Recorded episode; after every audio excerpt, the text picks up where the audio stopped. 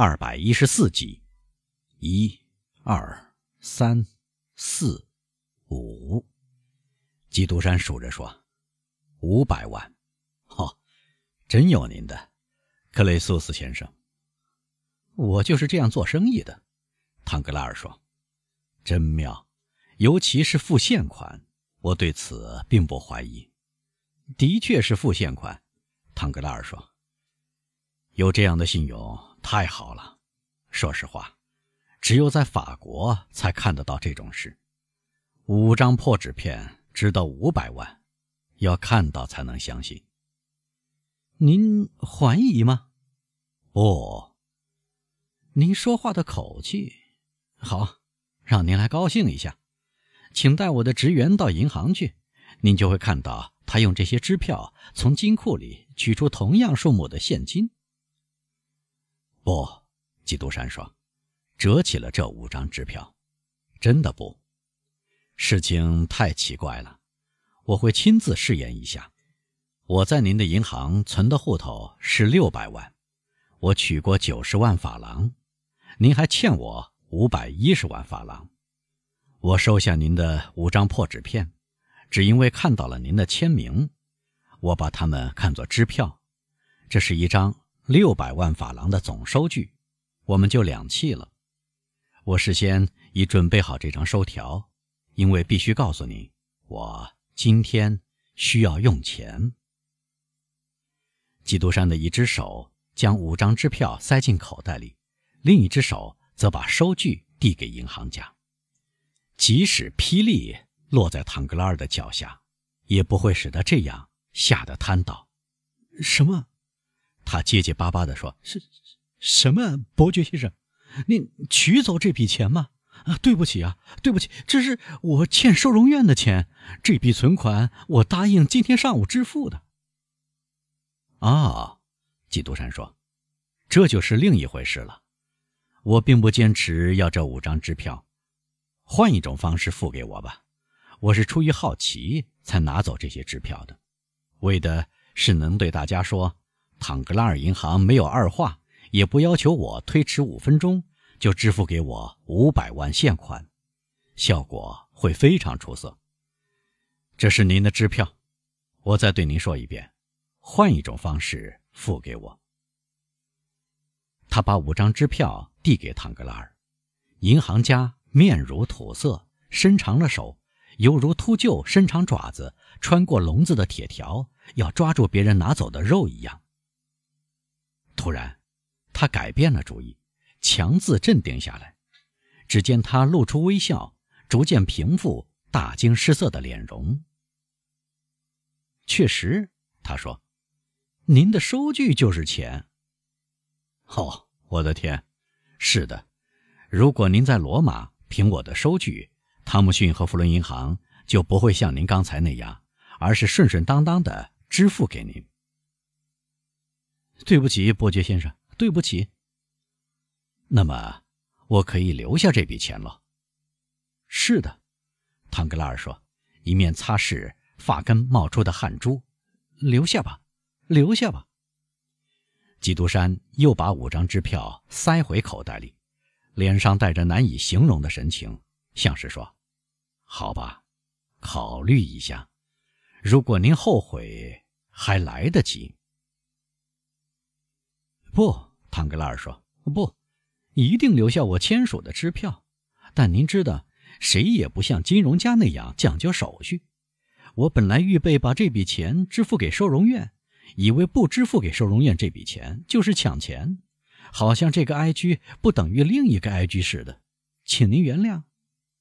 他哈哈大笑起来，不过是神经质的笑。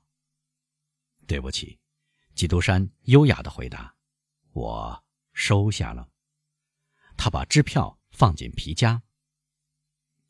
可是，唐格拉尔说：“我们还有一笔十万法郎的款子没了结吧？”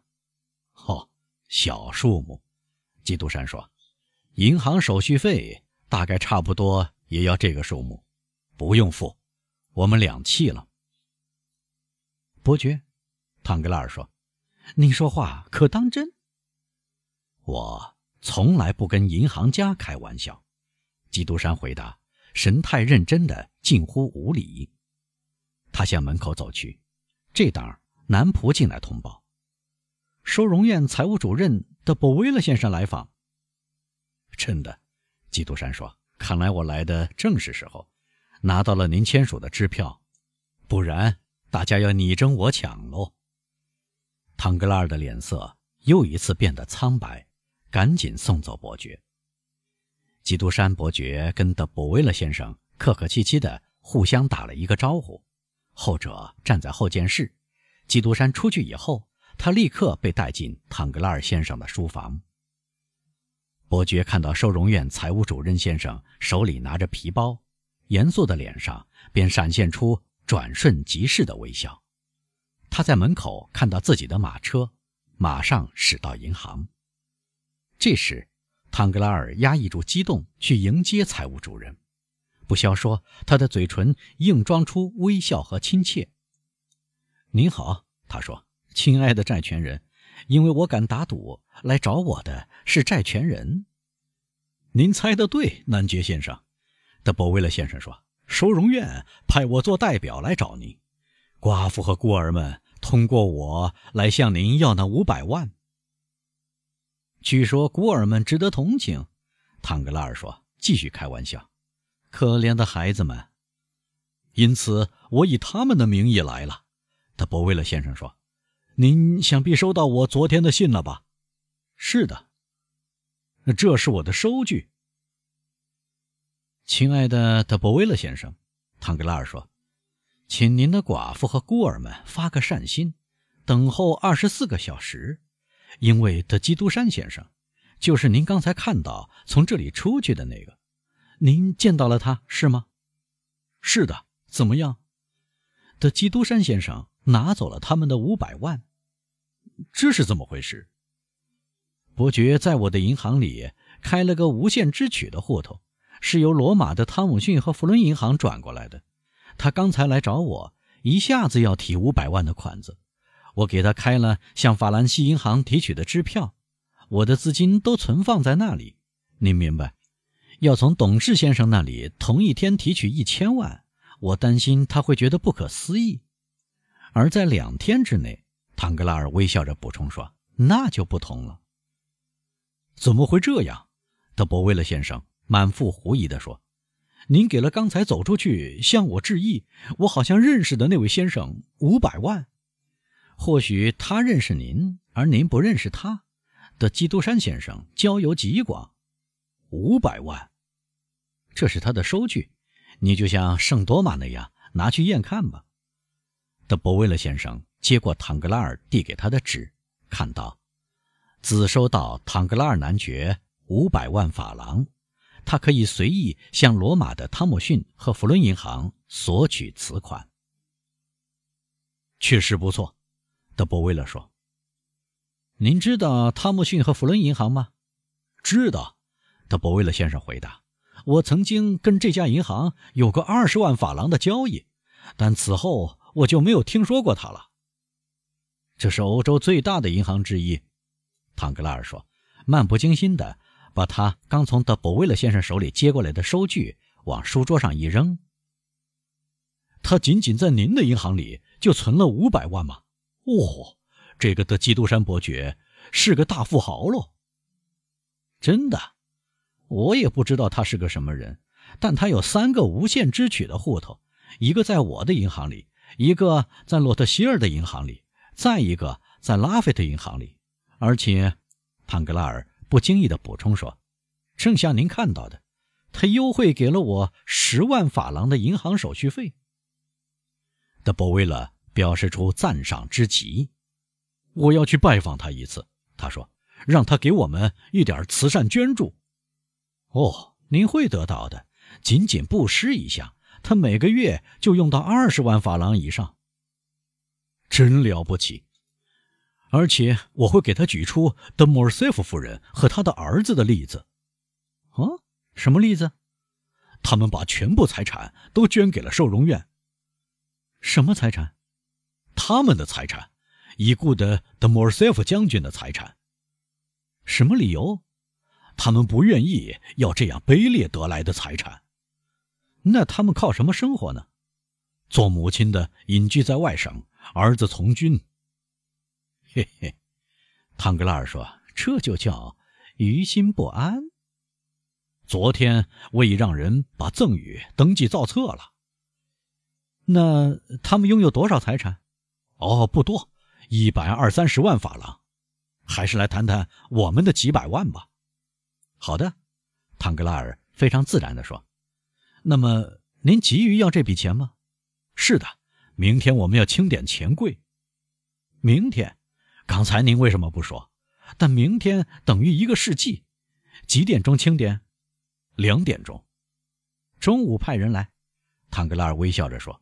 而德博威勒先生没说什么，点点头，摆弄着皮包。啊，我想到了，唐格拉尔说：“有更好的办法。您要我怎样？的基督山先生的收据等于是钱，把这张收据送到洛特希尔的银行或是拉菲的银行，立刻可以兑现。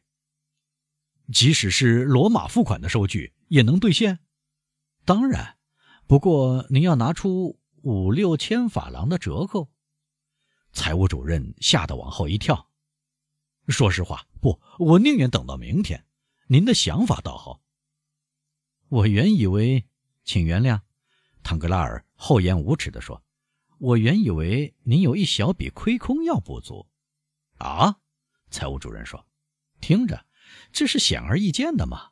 在这种情况下，要做出一些牺牲。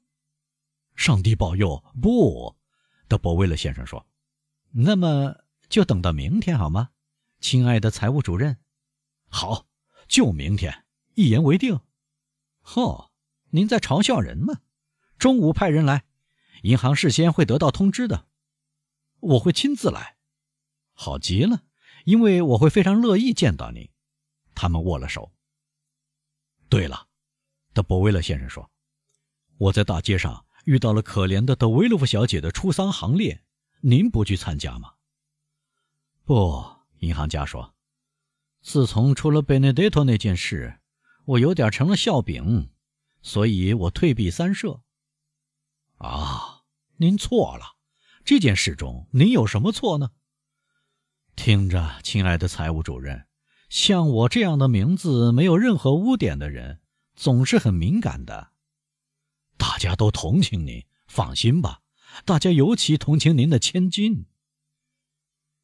可怜的欧仁尼，唐格拉尔深深叹了一口气，说：“您知道他进了修道院吧，先生？不知道。唉，可惜这是千真万确的事。出事第二天，他就决定跟他朋友中的一个修女出走，他要到意大利或西班牙。”找一个管理严格的修道院。哦，真可怕！德伯威勒先生发出了这声感叹，向做父亲的表示深切慰问，然后告辞。但是他刚刚出去，唐格拉尔便做了一个手势。凡是看过弗雷德里克扮演的罗贝尔·马凯尔的人都明白这个手势。他大声地说：“傻瓜！”他把基督山的收据塞进一只小皮包。中午来吧，他又说：“中午我已经走远了。”然后他把门锁上了两圈，掏空钱柜，凑出五万法郎的钞票，烧掉了各种文件，有的则放在显眼位置，并写了一封信，封好。信封上写着：“唐格拉尔男爵夫人起。”今晚，他喃喃地说：“我亲自把它放在他的梳妆台上。”然后从抽屉里取出一份护照，说道：“好，有效期还有两个月。”